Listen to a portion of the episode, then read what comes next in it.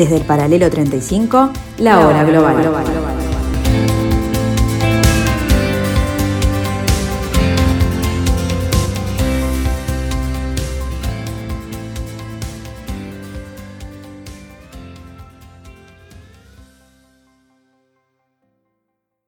Buenas tardes amigos, bienvenidos a este pedacito de la programación de Radio Mundo, bienvenidos al 1170M de vuestro dial, bienvenidos a este pequeño espacio desde el paralelo 35 donde intentamos, como siempre, este, interpretar este nuevo desorden mundial. Hoy, eh, comentando cosas que pasaron esta semana, eh, específicamente el domingo pasado en un país europeo donde se, realizaron unas elecciones este, parlamentarias bastante especiales. Eh, cayó un gobierno, eh, viene otro. Eh, es algo inusual en la política de la mayoría de los países, pero bastante usual en este en particular.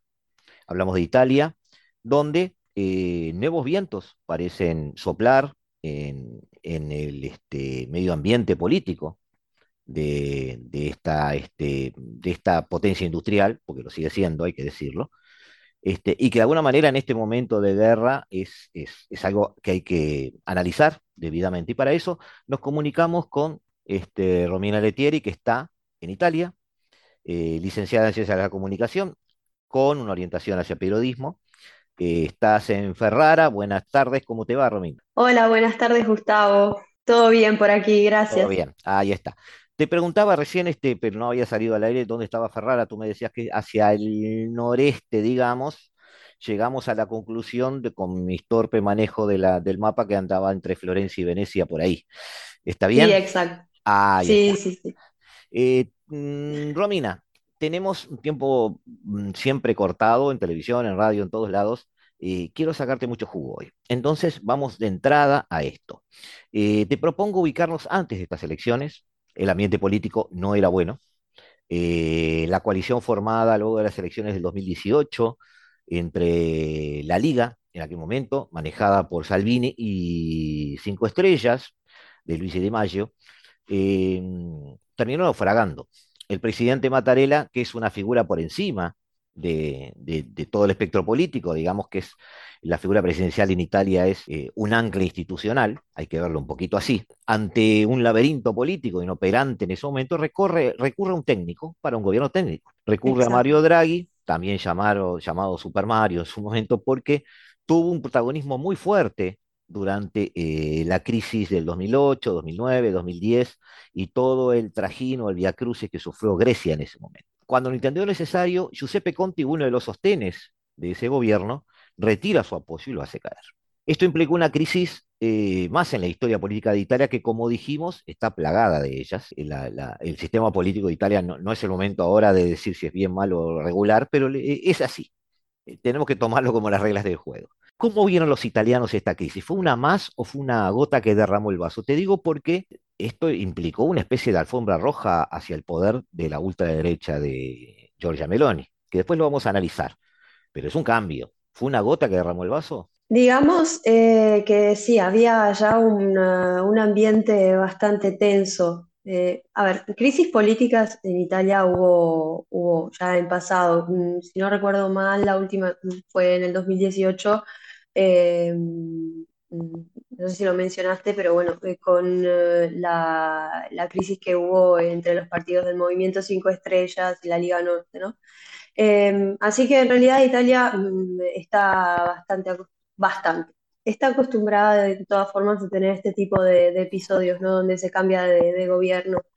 Em, así que contestando a tu pregunta, eh, digamos que sí, ya había un clima bastante tenso porque em, digamos que el, ambiente de la pandemia hizo que la población se dividiera en dos, los pro Draghi y los contra Draghi, ¿no? Porque, bueno, mm, Eso, eso, no, no, eso es muy interesante, me sorprendiste un poco y yo no lo tuve en cuenta este, omití la presencia de la pandemia, que es una presencia que está en todos los países. Y me sorprende eso de pro Draghi y contra Draghi, ¿relacionado con la pandemia o relacionado con algún tipo de política de Draghi? Está relacionado con políticas que Draghi implementó eh, que tienen que ver con la pandemia, ¿no? Hubo, eh, digamos, políticas eh, restrictivas, de restricciones, que en realidad hubo en todos los países. Acá se vivió bastante, de manera bastante fuerte porque, mm, bueno, mucha gente tuvo que dejar su lugar de trabajo o frecuentar eh, ambientes sociales por las restricciones que hubo. Entonces, bueno, aparte de eso, que no voy a, no voy a entrar en el, discurso de, las políticas, porque claramente se necesitaría otro programa para hablar de eso. Pero en realidad, pero en realidad eso hizo que o lo amaran o, o lo odiaran. O sea, que digamos que la, población se dividió en dos. Quien estaba a favor y dijo, bueno, si a mí me gusta que haga estas cosas porque me parece que nos está tutelando, nos está protegiendo, y otros que dijeron, no, pero me está coartando las libertades, me parece que no está bien, y bueno. Eh, hubo a nivel, digamos, de la población, digamos, se, dio esta, este, este episodio, digamos, esta, este contexto. Em, mm, bueno, nada, en realidad quería hacer un pequeño paréntesis para, para decir, ¿no? Que capaz que mm, ciertas cosas que yo voy a decir o, que, o que, estoy explicando probablemente eh, resulten un poco difíciles a la población uruguaya de entender porque claramente sea, vivimos en dos contextos totalmente diferentes, el italiano y el uruguayo. Eh, Uruguay implementó sus restricciones, hizo lo que tuvo que hacer. Eh, Italia hizo eh, sus restricciones, hizo lo que tuvo que hacer. Eso a nivel de la pandemia. Luego, el tema de, de lo que es el sistema político, ¿no? Acá tenemos una democracia parlamentaria, en Uruguay tenemos una democracia presidencial. Entonces, cómo se trata la política, sea en un lugar que en otro, es diferente y quizás para el oyente que nos está escuchando y que no está muy familiarizado con este tipo de cosas, quizás sea difícil. Así que lo entiendo. Em, así que voy a tratar de ser lo, de, ser lo más eh, dócil posible, lo más, eh, de explicarlo de la manera más terrenal posible. Em, nada, quería decir simplemente eso, ¿no? Eh, es una, una, crisis que se dio y que en el sistema mm, político italiano se, acostumbra, no, pero es, eh, puede suceder eh, porque claramente, o sea, en Uruguay estamos acostumbrados a tener un presidente, entonces eh, quizás la señora que me escucha, capaz, repito, no está familiarizada con estas cosas, dice, bueno, pero ¿cómo que hay una crisis? ¿Pero cómo? Porque claro, en Uruguay no pasa. Sucede que acá el Parlamento, digamos, eh, digamos que la figura principal es el presidente del Consejo, ¿no? que en este caso era Draghi en ese momento. Entonces, necesita el apoyo del resto de los partidos para poder seguir gobernando la crisis se da en el momento en el que uno de los partidos le quita el apoyo. Y ahí, eh, bueno, partidos como el de la Meloni, de hecho, eh, lo que pidieron fue, bueno, eh, en vez de elegirlo nosotros, porque en general lo hace todo, los ministros hacen todo, en vez de elegirlo nosotros, en vez de hacer como hizo Mattarella, que eligió a, Draghi, hagamos una cosa, pidámosle a la gente que elija, ¿no? Y ahí fue que, bueno, se decidió ir a las elecciones. Claro, el sistema, el sistema parlamentario implica que el primer puesto en el gobierno, no estoy hablando del presidente, sino de quien en definitiva lleva adelante las políticas, que en el caso de Italia se llama primer ministro, se elige en base a los apoyos parlamentarios que tenga. Y lo mismo sucede en Alemania, en realidad, y sucede en otros países. Si un país retira el apoyo, em, esa figura pierde sustento. Como tú bien dijiste, bueno, en, lugar de recurrir a eh, reuniones de escritorios o de pasillos, eh, se fue una elección. Ahora bien, esa elección, y ahí un poco iba mi pregunta de la gota que derramó el vaso, es que terminó dándole el gobierno o el poder a partidos que antes eran minoritarios. Entonces hubo un cambio que quizás tiene que ver con todo esto que describiste antes. Entonces, ¿puede llamarse eso una especie de voto castigo al sistema? Em, Visto de con esos uruguayos, ¿no? Sí. Eh, no, no, está bien. Eh, sí, no. Sería un voto castigo hacia el sistema si el partido que ganó fuera 100% antisistema. Eso, eso te lo digo desde mi opinión personal, ¿no?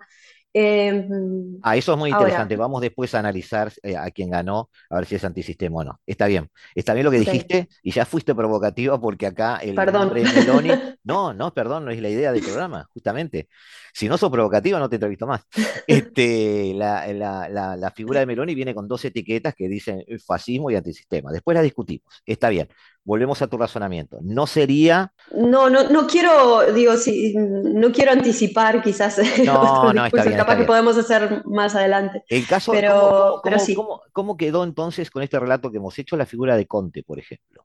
En realidad. Es, quien hizo caer el sistema, de hecho. Eh, sí.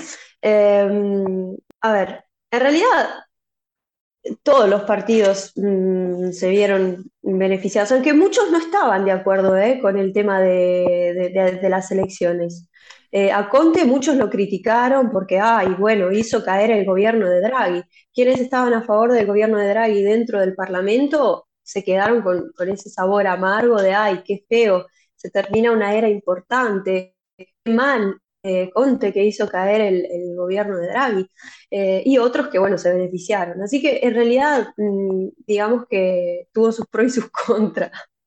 Hay que decir que Conte era la figura de uno de los partidos más importantes de la elección anterior. Sí, Así que dentro de su lógica acerca de ese gobierno podría llevarlo a él a la silla de primer sí, ministro. No, sí. no, no es tan ilógico.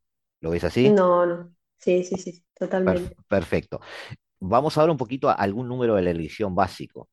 En realidad, eh, no ganó Giorgia Meloni. En realidad, lo que hubo fue, ele- fueron elecciones parlamentarias que dieron a la suma de los partidos de derecha Sí, que en un, en un entorno de un gobierno parlamentario, como tú dijiste, esta frase es importante, a la suma de los partidos de derecha, porque todos se mueven en base co- ujú, coaliciones allí, eh, Sí, les da un porcentaje mayor que cualquier otra suma que podría armarse de otros partidos. sí, ¿Estoy bien o más o menos? Te pido que me auxilies porque yo estoy viendo, tratando de identificar los partidos, viste, y en Italia es a veces medio sí, sí. difícil.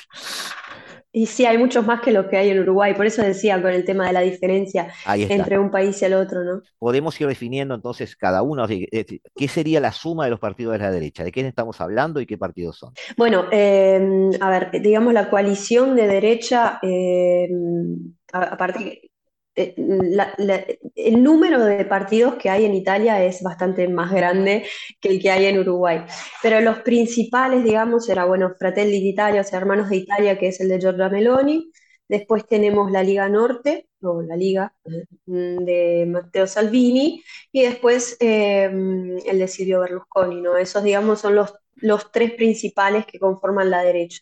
O sea, Meloni, antes una, no voy a decir desconocida, pero minoritaria, Salvini, Sí, que era uno de los fuertes del 2018, sí, el otro era Conte, el otro no era Conte, pero es el partido de Conte, digamos. Este, y Berlusconi, un viejo conocido de todo el mundo, sí, para bien y para mal. Este, Es que, es que, sí, no, el mundo, todo el mundo sabe quién es. O sea, aunque vayas a, a, a cualquier parte del mundo, digo, más allá de, de- de saber en detalle quién es, sabemos quién es Berlusconi. Perfecto.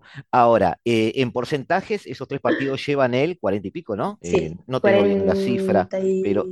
Sí, anda por sí, allí. sí, sí. 41, 42 creo, no, no, no tengo bien la cifra ahora a mano. Si no recuerdo mal, no, qui- no quiero decir 44 por ahí. 8, eh, 7, 6, 43, 44. Sí, está bien. Estoy, estoy leyendo un Excel que tengo acá a mano que ahora me, me Ah, pude manejar con eso. 44%, que eso eh, bastaría para encumbrar un primer ministro. ¿Por qué? Porque los demás partidos están fragmentados o, o- no puede armarse otra coalición del otro lado. Pero lo que pasa es que acá es- funciona, es todo como muy, entre comillas, ahora uso un término que yo, digamos, acuño para esta ocasión. Eh, ¿cómo decir? Es comuni- comunitario, o sea, se unen, ¿no? De acuerdo al porcentaje, es como más o esto sí es más o menos como en Uruguay, ¿no? De acuerdo al porcentaje, ellos eh, se, se arreglan entre ellos. Yo personalmente mm, me gustaría destacar lo que, lo que es mi opinión personal de lo que es, eh, de hecho eh, es, eh, mm, digamos que no, no favorece mucho a lo que es la democracia, ¿no? Acá se arreglan siempre entre ellos. Pero mm, decime, No, no, no, te quería no sé preguntar por... si, no sé si me fui de tema o, No, no, no, no, no, no, está bien, está bien lo que estás diciendo. Lo que yo estaba preguntando era, hay un 44%, Sí, pero 44 no es 51, es 44. no, Hay un 56% del otro lado. Es imposible sí, que ese 56% se transforme en coalición, van a gobernar entre ellos. Eh, porque, ¿en porque del otro lado hay muy, eh, claro, los otros partidos que implican el otro 56% no pueden formar una coalición. Ah, ahora entiendo tu pregunta. Sí, eh, podrían formar una coalición, pero en realidad no hubo acuerdo, al parecer, entre O sea, ellos. no Yo son partidos compatibles, no, no habría forma. no, hay mucha diferencia, hay mucha diferencia. Hay, eh, lo que pasa es que para entender el primer mundo eh, hay que estar en, eh, hay que estar acá. Entonces, todos los partidos tienen, mismo dentro de la izquierda, muchas opiniones diferentes. Ajá, está perfecto. Eh, No, no, no es, no, no creo que puedan unirse. podríamos decir entonces que la fuerza de esa derecha, además de eh, ese 44%, es que se pusieron de acuerdo, su, su, su versión, digamos. Eso les dio fortaleza. Voy Sí, entendiendo. igual dentro, igual dentro de la derecha difieren en muchas cosas, ¿eh? Eh, Pero, porque pe- pero no difieren en llevar a Meloni a- a- al sillón, digamos. Eh, no, igual mm, sí, no, no, yo te Te veo entiendo. Sí, sí, dudando sí. porque No, es que eh, Salvini se candidateó por su, por su cuenta, Berlusconi se candidateó por su cuenta, cada uno trajo su porcentaje a su casa. Eh, pero, pero bueno, la coalición va- se- ahora de hecho se están, se están dando las tratativas, todavía Meloni no hizo ninguna declaración oficial. sí empezaron las reuniones Eh, en estas horas, sí. Todavía no hay ninguna exacto, declaración. exacto, ¿tá? Pero dentro de la pero coalición, Meloni fue un 26%, la Liga de Salvini un 9% y Berlusconi un 8%. Sí, Así que sí, hay una presencia mayor de Meloni. de, de- Giorgia Meloni, entonces, es de quien hay que hablar. y sí. Tiene un origen pobre, es del sur, no está vinculada aparentemente con ambientes empresariales como Berlusconi, o como podría decirse de un estereotipo de la derecha, digamos, que en realidad Berlusconi ayudó mucho a ese estereotipo, pero mm, Meloni no, no tiene ese perfil. E- Este perfil tiene que ver con la forma que ella ascendió, el, el italiano valora esas cosas, el origen social es importante para el votante italiano. No, para nada. O sea, eh, a diferencia de lo que es en Uruguay, que bueno, uno ve, no sé, X político salió mm, como hubo en su momento de Novi, que era feriante y todos hablaban de eso, acá no, no funciona así. El político se lo, se lo califica de, por cómo, por, por cómo actúa de político. De hecho, ahora después de que la Meloni ganó sus, ganó la, elección, eh, salieron eh, varios periódicos hablando de, bueno, ¿quién es Meloni? ¿No? Hablando de que, cuál es la historia de Meloni. Y bueno, sal, saltó, saltó. No fue nunca nada secreto, pero simplemente ahora se habla más porque claramente ganó las elecciones. Del hecho de que, por ejemplo, el padre de ella, ella no se da con el padre desde que era adolescente, ¿no? O sea, no tiene contacto con el padre, entonces creció con la madre. Eh, también se habla de la madre, de declaraciones de la madre, de, lo que publicó la madre en el Facebook. Entonces están todos viendo un poco eh, quién es Meloni, además del político, pero antes de eso, en realidad no. Eh, no, no se la calificó, digamos que no, no la fueron a votar por ser un outsider, entre comillas, ¿no? La votaron por cómo es ella y, y su, su, digamos, su su carisma, positivo o negativo que sea, ¿no? Eh, pero, pero lo que muestra ella hacia, hacia la gente, ¿no? También eso, en las redes sociales. Eso te quería preguntar entonces. Entonces tenemos que circunscribirnos a la campaña. Sí. Eh, sí. Y tú que estás sí, ahí, tú que estás ahí, este, se aceptan opiniones personales porque queremos llegar al, al fondo del tema, o sea, no, no, seas políticamente correcta. Decime, bueno, ¿qué tiene Giorgia Meloni? ¿Qué se le, qué se le vio en la campaña? ¿Cómo eh, primero, primero que nada, creo que una cosa que le jugó a favor es el ser mujer dentro de un uh, de, dentro de una cancha donde la mayor parte son todos líderes políticos um, hombres, ¿no? Entonces, eh, el hecho de ser um, una mujer dentro de, de digamos, de, de un, grupo de varones, digo, le, le, jugó a favor. Y además es una mujer que cuando habla eh, te puede gustar o no te puede gustar.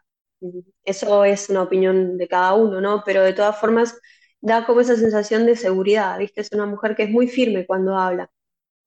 De hecho, eh, lo puede ver cualquiera, si, el que nos está oyendo tiene la curiosidad de ir a ver, eh, puede buscarla también en las redes sociales, porque una cosa que hacen los políticos mucho acá es usar las redes. Salvini es otro, Salvini todo el tiempo con las redes sociales.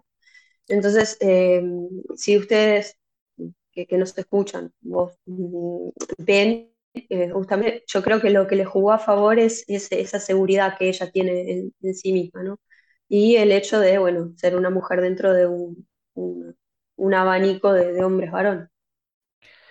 Perfecto. Eh, en este caso, eh, ella tiene una relación con una coalición, como tú decís, que son dos personas como Salvini y Berlusconi con un ego importante, con una presencia y un protagonismo importante. Eh, en unos minutos, cuando volvamos, este, vamos a tratar de concentrarnos en eso, en esa coalición, en, en, en esa etiqueta de, de, Meloni eh, en cuanto a fascismo o no, y, y- y ver un poquito cómo, cómo esa, coalic- esa coalición puede ser operativa o no. Pero ya volvemos amigos, no se vayan, estamos con ustedes, seguimos con Romina de Thierry desde, desde algún lugar de Italia, Ferrara, ¿es lindo Ferrara? Rara. Sí, es muy, muy histórico, digamos. Muy histórico, bueno, está bien. Sí. Eh, tengo gente, un familiares por allí aterrizando hoy, ah, por ahí, así que ya les voy a pedir si pasan por allí. Eh, Bien. ya, vo- ya volvemos amigos, estamos con ustedes en unos minutos, no se vayan, que nosotros no nos vamos, sigan ahí, que nosotros seguimos. Desde el paralelo 35, la hora global.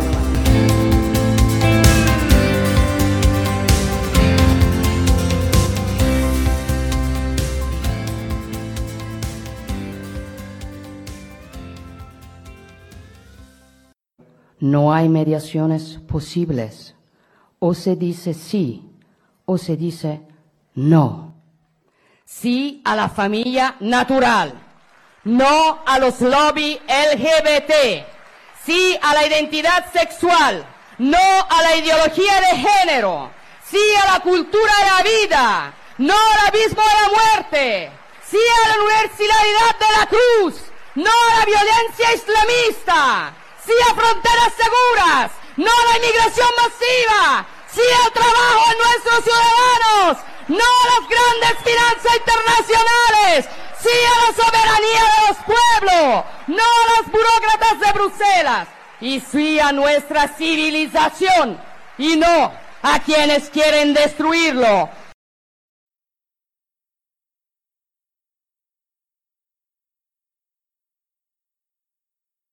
Eh, seguimos amigos aquí en la hora global, seguimos intentando ver qué sucedió en Italia el domingo, seguimos eh, con Romina, Romina Lettieri desde Ferrara, Italia. Este, vamos a ser fieles con nombrar a Ferrara porque nos dijo que era muy lindo. Y este, Romina, estábamos charlando un poquito sobre cómo llegaba Meloni. Habíamos dicho que, eh, bueno, tú me decías que no era tan voto castigo, porque en definitiva no era un antisistema, pero sí es cierto que fue una preferencia frente a otros. Eh, ¿qué espera la gente, la gente que espera de ella? Porque eh, ella fue ministro, pero no tenemos idea si fue un ministro eficiente, se espera que sea un gobierno eficiente, se espera que sea un gobierno empático, más allá de lo que al final de la novela suceda, eh, ¿qué espera la gente de ella? Eh, bueno, como vos decías, eficiencia. Yo creo, mm, lo, digo de- desde persona y repito, quizás eh, el uruguayo no, no entienda lo que yo estoy viviendo acá y lo que, bueno, estamos viviendo acá, ¿no? Todos los que vivimos acá, porque claramente son dos contextos diferentes, pero yo creo que eh, lo que está esperando la gente en este momento es un alivio en lo que economía se refiere porque mm, economía y, y- y pago de, de facturas, ¿no? Porque acá últimamente las facturas se han ido al triple. Eh, y, eh, digamos, eh, perdón si hago pausas, pero estoy tratando de, No, no, no, no, no, ¿se lo digo a todos? No, no, se lo digo a todos porque de verdad me cuesta, eh, estoy empezando a pensar en italiano y hablar en español, entonces se me, se me complica. Eh, pero bueno, lo que es eh, economía, por lo tanto, sueldos y pago de, de- facturas y mm, un alivio, y eh, lo que es la libertad, ¿no? Porque la libertad, desde el punto de vista de aquellos que no estaban, por lo menos el, el otro, el, el otro porcentaje eh, de italianos que no estaban de acuerdo con, con las medidas restrictivas de Draghi, eh, la libertad se ha, habido- se ha- se ha visto un poco eh, dañada en, en ese sentido. Entonces creo que esas son las dos cosas principales en este momento. Lo que está en la boca de todo el mundo es lo caro que está el gas, lo caro que está la electricidad. Eh, yo por mi trabajo eh, estoy en contacto, en contacto con gente todo el tiempo. Y a mí, eh, lo que, perdón, voy a hacer un pequeño paréntesis así, el que nos escucha eh, eh, entiende más o menos cómo es. El, el italiano no es tan pasional con la política como nosotros, ¿no? Nosotros lo tomamos más como si fuera, bueno, eh, Peñarol Nacional, partido de fútbol, eh, gané, ay no, perdí, qué horrible. Acá no es así. Para nada. El día de las elecciones eh, salías a la calle y era como un día totalmente normal. No existe eso de andar repartiendo listas, no existe eso de sacar una bandera compartido, nada, nada. La gente no hace comentarios. Yo, por, por más que en, mi trabajo, por mi trabajo em, esté acostumbrada a ver mucha gente, em, los escucho hablar de política poco y nada. Eh, pero sí, y esto es algo eh, universal, sea para mí que, en mi casa, que, en el trabajo he escuchado de gente que se queja de lo caro que está la electricidad. Eh, a los comercios, por ejemplo, los comercios, y esto es una de las cosas que vos me preguntabas, ¿qué se espera la gente? Yo creo que los comerciantes son los primeros que están con las expectativas a, full, ¿no? Eh, entre comillas. Porque aparte que se han visto dañados por el tema de las restricciones que han estado cerrados por mucho tiempo eh, y de todas formas han tenido que pagar eh, las tasas, boletas, etcétera, etcétera. Em, ahora eh, se ven con boletas de, no sé, luz y gas que son estratosféricas. Donde trabajo yo vino 4.000 euros, 4.000 euros de, de luz. Estoy hablando, acá de todas formas, las boletas vienen una vez cada dos meses, ¿no? pero estamos a 4.000 euros. O sea, tenés que vender mucho para decir, pago a, mis, a, mis, eh, a mis empleados. Como yo pago lo que tengo que pagar de, mi local y además pago 4.000 euros de luz, agua y todo el resto también, ¿no? Entonces yo creo que lo que se está esperando la gente es, eso, un alivio en, en lo que son los pagos de, mi, razonamiento, mi razonamiento es, escuchando lo, que tú dices, mi razonamiento es, eh, quiero que me ayudes a pensar en esto. Eh, las restricciones en realidad eh, tuvieron lugar en todo el planeta. Tú me estás diciendo que las de Italia fueron particularmente este, más agresivas. Es lo que estoy Yo interpretando. Que, Vamos despacito, ahí está, andando, diciéndome sí o no, así yo, que soy bastante lento a veces, este, voy llegando a las conclusiones. Eh, perdón. o sea que más que identificarlo con Draghi, eh, lo identifican con Draghi por eso, porque las restricciones fueron diferentes a otros países, o fueron más estrictas, o Draghi se encargó de que fueran, o, los, o los... Sí, sí, y Draghi porque fue el que estaba en el poder, digamos. ¿Voy bien ahí? sí, el portavoz, no, eh, sí, eh, el portavoz, digamos, de, del gobierno en, ese momento y, quien eh, llevaba el liderazgo era Draghi. Entonces, la, cara visible de, todo eso fue él. Lo que te quería interrumpir era para decirte que acá seguíamos con ciertas restricciones cuando, por ejemplo, en España vos ibas a Tenerife o veías cosas en las redes sociales o tengo gente conocida que estuvo en España eh, tengo a mi mejor amiga viviendo en España y me decía, pero las cosas que me estás diciendo que vos estás viviendo allá, acá ya no existen. ¿Cómo es que allá en Italia todavía se sigue con X cosa? No sé, el cierre de eh, los comercios, X comercio. Cosas que acá pasaban hasta hace poco, porque se han empezado a quitar las restricciones desde mayo de este año, en otros países de Europa como España ya no existían.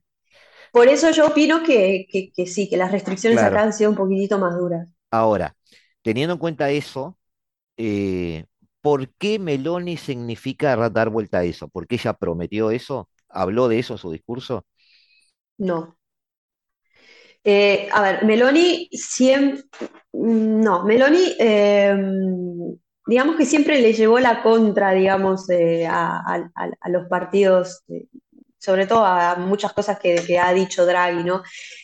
Sí fue una banderada, si, queremos decirlo, de, bueno, no, hay que darle libertad a la gente, pero eh, esto lo sabemos todos, ¿no? Los políticos, cuando hablan, una cosa es el discurso, una cosa es el programa y otra cosa es el accionar. Ella, cuando salía y, había que hablar de la gente, de las restricciones o mm, de los comerciantes, de los trabajadores, etcétera, claramente siempre estaba, siempre, siempre, bueno, ah, vamos a darle libertad a la gente, vamos a tutelar, sí, el tema de la salud, vamos a estar, eh, mm, tengamos cuidado, pero bueno, no podemos ahogar a la gente, ese era el discurso de la Meloni, eso es cierto. Romina, vamos a sacarnos un problema de encima. Entonces, lo primero que vamos a hacer es hablar de tema fascismo, así lo sacamos de la conversación. ¿Te parece? Bueno, Porque si no va a empezar a envenenar todo el diálogo después. Entonces, vamos a hablar claramente sobre esto. Meloni tiene un pasado fascista, se habla de neofascismo, ella no niega que na- nació políticamente en, en- en eso. Voy a hacer tres preguntas encadenaditas para, para entender. Primer punto. ¿El fascismo sigue vivo en Italia? Olvídate de Meloni. ¿El fascismo sigue vivo en Italia? ¿Hay fascistas hoy en Italia? Fascistas hay en todos lados, pero acá Ah, igual que en cualquier lado. Me estás tirando global. A ver. No, no, Es que, es que es la realidad. Eh, yo eh, mm, opino eh, que mm, cuando le sirve a alguien decir que el otro es fascista, ah, es fascista, es fascista, porque claramente uno capitaliza eso a su favor. Habrá algún que otro fascista. Ahora, en los hechos te voy a decir la verdad. eh, hasta hace unos años hubo un partido que era neofascista y se declaraba neofascista y ya está, no está más. Eh, no, no existe más. Creo que sus líderes fueron, no sé si eh, procesados o algo de eso, Claro. pero la verdad no existe más ese Por, por eso partido y lo, porque veo de repente en España que hay un franquismo un poquito vivo, veo que en Alemania hay un grupo AfD que es neonazi, ¿tá? Entonces mi pregunta hacia Italia iba un poco por ese lado, que quiero que me entiendas. No, no estoy hablando de Meloni. Lo, lo que queda es derecha, eh, tradicionalismo, conservadurismo, Ujú.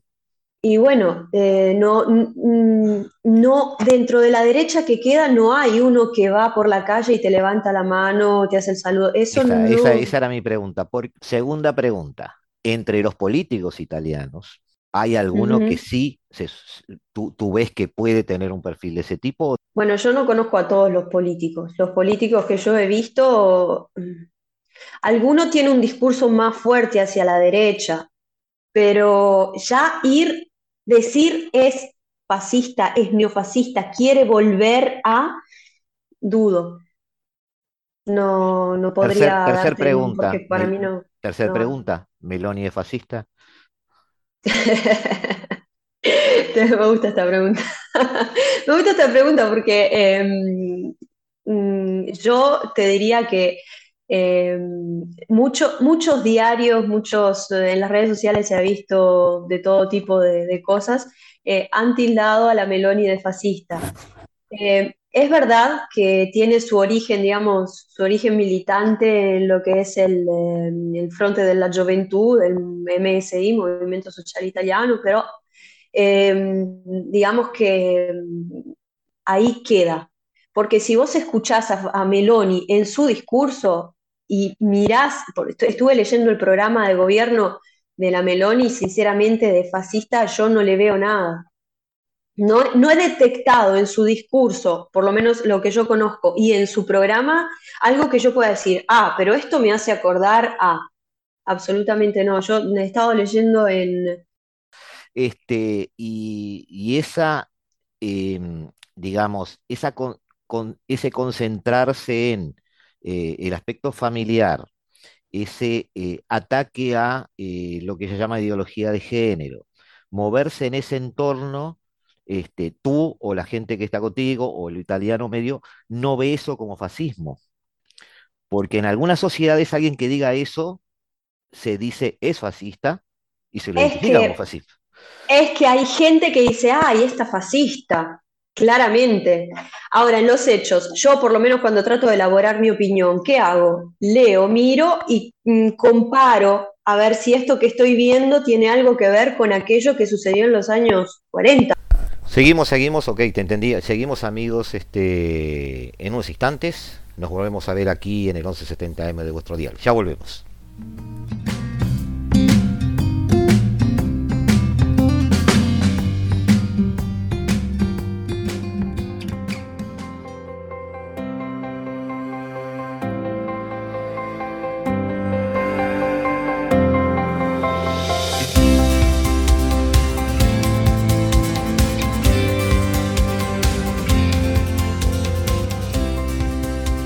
Desde el paralelo 35, la hora global.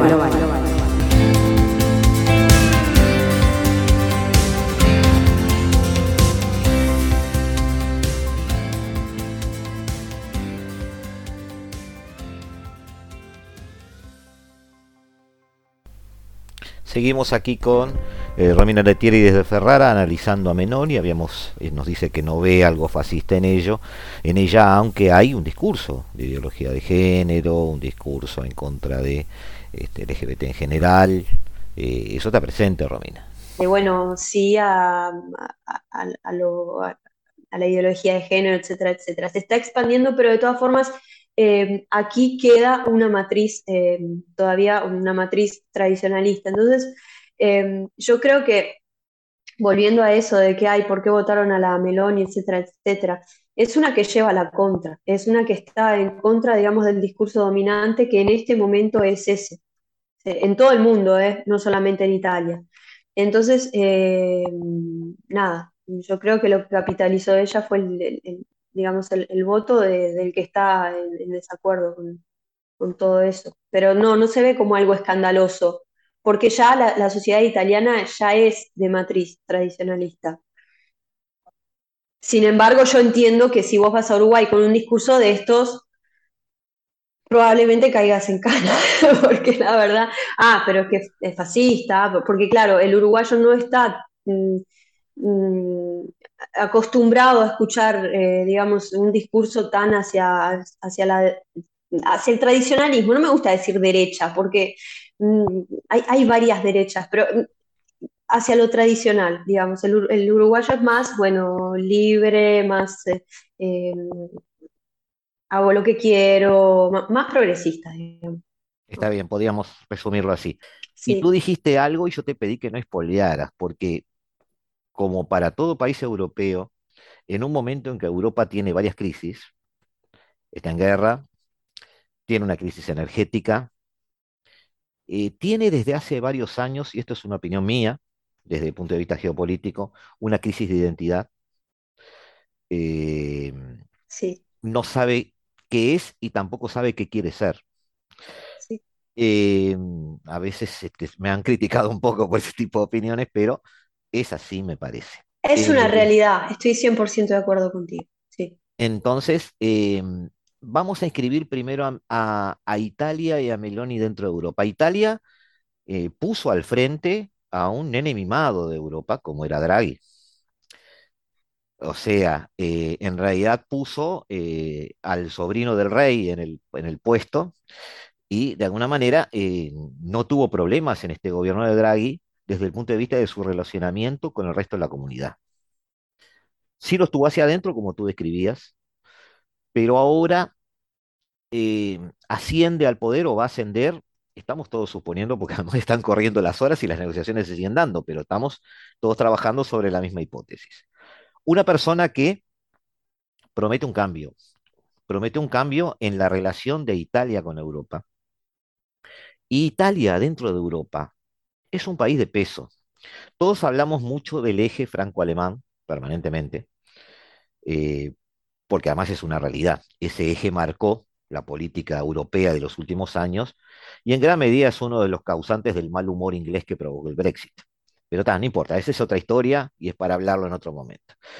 Pero desde el punto de vista de España e Italia, también fue una, ah, este, un eje que de alguna manera les puso el pie encima desde el punto de vista político y gobernó Europa.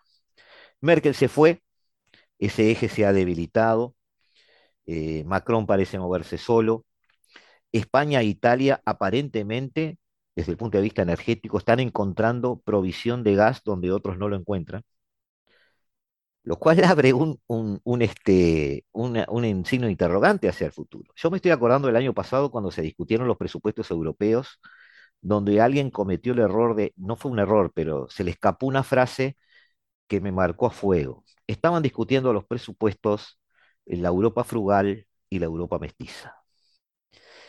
Entonces, esa frase, desde el punto de vista geopolítico, ay, nos revuelve el hígado, ¿viste? Y de alguna manera este, deja entrever eh, lo que hay adentro de Europa todavía, ¿no? Es decir, los tuyos y los míos, eh, los del norte y los del sur, el Mediterráneo y el frío. Eh, Italia sigue viendo, ¿cómo se ve Italia dentro de Europa? ¿Cómo se ve Italia misma dentro de Europa? Sí. Voy a empezar a encadenar las Eh, preguntas como recién, después vamos a ir a Meloni. sí, no, no, no, no, está bien, está bien. Eh, sigue siendo de todas formas uno de los países más ricos, ¿está? Porque, a, ver, acá eh, en la época de oro de Italia eh, se ha ahorrado mucho, los italianos suelen tener ahorrada, pla- plata ahorrada, suelen tener casas, propiedades. Dentro de los países de Europa se, ve, se, se siente a sí mismo como un país rico. Esto no lo digo, no lo invento yo, pero me lo han dicho los mismos italianos. Ah, pasa esto porque nosotros somos un país rico. Entonces eh, se ve a sí mismo como un país rico, pero se ve debilitado. Se ve debilitado y, mm, repito, esto me, me han dicho, ay, sí, somos un país rico, pero la verdad que estamos en caída libre. eh, vamos a ver qué pasa. Así que se, se ve, sí, como fuerte, pero se ve debilitado porque depende mucho de las decisiones de la Unión Europea. Ya ha perdido, ha perdido su poder como, mm, como país so- mm, soberano, ¿no? Y eso en el discurso de Meloni, ahora sí hablamos de Meloni, era algo que iba a cambiar o que ella pretende cambiar. ¿Es así? SNI. A ver, eh, hay una cosa que es el programa de gobierno de la Meloni, de su partido, y hay una cosa que es el programa de gobierno del centro destra, ¿no? Del, del centro derecha, o sea, del que ella va a hacer con, con, el resto de los, de los partidos de derecha. Yo estaba leyendo eh, que el punto uno del, del, del, perdón, del programa del, digamos, de la coalición sería justamente esa, Italia en Europa. Eh, se ve como, digamos, bueno, somos parte de, de la, de la UE. Mm, Tenemos que, que, bueno, abrirnos a la UE. Sin embargo, la Meloni, eh, que de todas formas se ha contradecido, porque también ahí he visto videos de ella hablando en contra de la UE y, y después a favor de, bueno, hagamos, integrémonos eh, a la UE. Eh, sin embargo, el, programa mismo de la Meloni, y bueno, allí ella, ella dice que, claramente quiere, mm, digamos, volver a esa Italia so- so- soberana, ¿no? De- donde dentro de Italia mandan los italianos y no, digamos, eh, la Unión Europea. Entiendo. Eh, Europa, este, entonces no es eh, un tema importante durante la campaña. Ahora, en, la medida que suba el poder, muchos analistas están diciendo que hay muy, es muy limitado el, el- rango de acción que ella puede tener, porque hay presupuestos autorizados, hay una, mm, ¿cómo puedo decirlo? Hay una toma de decisiones sobre gran parte de las legislaciones de los estados que ya están dependiendo de Bruselas. No hay, o no se me imagino yo demasiada eh, cosa mágica o oculta que se puede hacer para cambiar demasiado el, el tema energético, porque en definitiva las facturas van a seguir altas, salvo Sí. que Meloni saque algo de la manga, pero Ah, eh, mm. entonces lo que podemos ver en el futuro es que eh, quizás Meloni tenga que bajar la marcha. A ver, sí, estoy tratando de elaborar en mi cabeza la, respuesta, porque es interesante eso, ¿no? Eh, optimismo hay porque claramente eligieron a una, a una, digamos, le- mm, a una primer ministro eh, que viene de afuera, que, digamos, no es antisistemas, y esto lo digo yo, mm, y ahora después te voy a explicar por qué, pero... em, por algo la eligieron a ella que nada que ver con, con los partidos de siempre, ¿no? Pero eh, hay que, hay que decir una realidad. Eh, el tema energético y el tema de, la- de las boletas, ahora todo el mundo está hablando de que sale tan caro la luz eh, y el agua, etcétera, etcétera. Bueno, eh, la luz, perdón, la luz y el gas. Hay una parte de lo que vos pagás que va al Estado. Y es una parte eh, de aproximadamente un 30-35%. Entonces, si el Estado italiano, italiano pudiera aflojar allí, habría también una, un alivio en los bolsillos de los ciudadanos. Porque no es tanto, ay, Rusia nos está cobrando caro, qué horrible Rusia, qué horrible Rusia. Es también lo que se está llevando el Estado italiano. Entonces hay que ver, vamos a esperar a ver cómo es que maneja eso eh, Giorgio Meloni, ¿no? Tampoco vamos a decir la verdad, estamos en un contexto mm, un poco particular. La Unión Europea también juega un papel preponderante porque es, lo que pasa acá tiene que pasar con la aprobación de la Unión Europea, pero eh, también vamos a ver qué es lo que, lo, que puede hacer ella para, para, esto, ¿no? Y para abrir también, para, favorecer lo que es eh, la, compra-venta y el movimiento de la economía, que ahí también, o sea, cuanto más se mueve mi local, más yo puedo ganar y más yo tengo posibilidades de, pagar.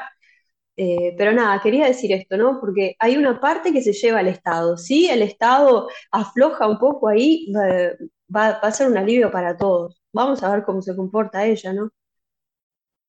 Dos preguntitas muy rápidas porque se nos acaba el tiempo, ahora sí. Primero, eh, muy rápido, Hungría y Polonia festejan este triunfo de Meloni. Y Víctor Orban habló de una Europa blanca. Mm. Y que y Meloni podría ser un gran auxilio en conseguir esa Europa blanca. Esto, eso fue una balandronada de Orban. Meloni se siente identificada con eso. No, Meloni, a ver, eh, ella sí, lo que quiera, eh, ah, mm, ella está a favor de controlar la inmigración, eso sin duda, porque la inmigración trae también mucha delincuencia acá en Italia. Eh, ocupación de casas, hay muchas, muchos eh, inmigrantes que al no tener van y ocupan las casas de otros italianos, a veces también ancianos les quitan la casa, o sea, así como lo estás escuchando, les quitan las casas y después no los dejan entrar la justicia se ha estado comportando bastante floja eh, en, la defensa de, esta gente. Y bueno, la inmigración trae toda una serie de cosas que sí, pues bueno, fuerza trabajo, etcétera, etcétera, pero también delincuencia. Eso no podemos decir que no, es un hecho y no es una, afirmación eh, racista, es un hecho. Entonces la Meloni, ¿qué es lo que dice? Dice, bueno, vamos a aflojarle, vamos a preocuparnos por la gente que, por nuestros ciudadanos y, bueno, eh, vamos a cuidar la delincuencia, porque no es posible que un, inmigrante mm, sin documentos, porque muchos llegan sin documentos, viene acá, hace lo que quiere y, nosotros qué. Entonces sí, la Meloni, digamos que eh, quiere frenar la inmigración, pero tampoco es una que esté haciendo un discurso de, ay, lo blanco, ay, lo blanco, porque también en su discurso está, bueno, no, vamos a la inclusión, vamos a, eh, la no, eh, al, no racismo, eh, a la inclusión de quien viene documentado o, quien quiere trabajar. Eso, eso es lo que ha dicho ella. Así que yo no, no, no he detectado, repito, en su discurso temas de supremacía blanca o ese tipo de cosas capaz que se dan en otros países. Acá no, no ha sucedido. Bueno, seguimos con cosas cortitas. ¿Algo que te haya quedado por decir? Ah, un millón de cosas, pero bueno, no me Hacemos otro programa. No, lo del antisistema que es importante, ¿no? Eh, digo, quizás la hayan, la hayan elegido, eso habría que preguntarle a los italianos, ¿no? Pero quizás la hayan elegido por outsider, pero mm, de antisistema yo eh, opino que no tiene, no tiene mucho, porque em, de todas formas eh, en, algunos, en algunos discursos ha estado a favor de la Unión Europea, la von der Leyen, que bueno, ha dicho cosas en contra de su, de su, de su salida al poder, etcétera, etcétera, pero eh, y cuando hubo este problema de las restricciones que entró en vigor el tema del pase verde, ella, su partido fue uno de los que votó, que además era un mandato de Draghi que venía de la Unión Europea, entonces muy antisistema yo no lo consideraría, pero bueno. Ok. Eso quería aclarar. Está bien, muchísimas gracias, Romina Letieri desde Italia. gracias. Espero haber sido clara. Está, ha sido clarísimo, nos volvemos a ver en otro momento. Te tengo que despedir porque el tiempo es oro.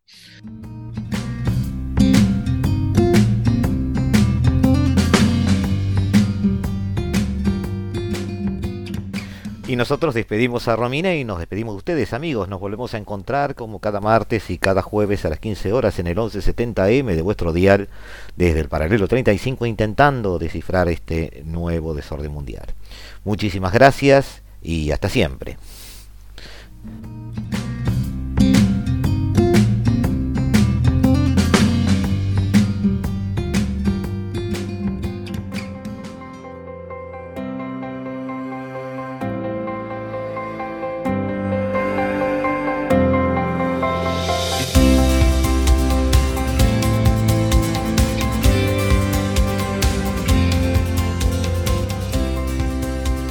Desde el paralelo 35, la hora global.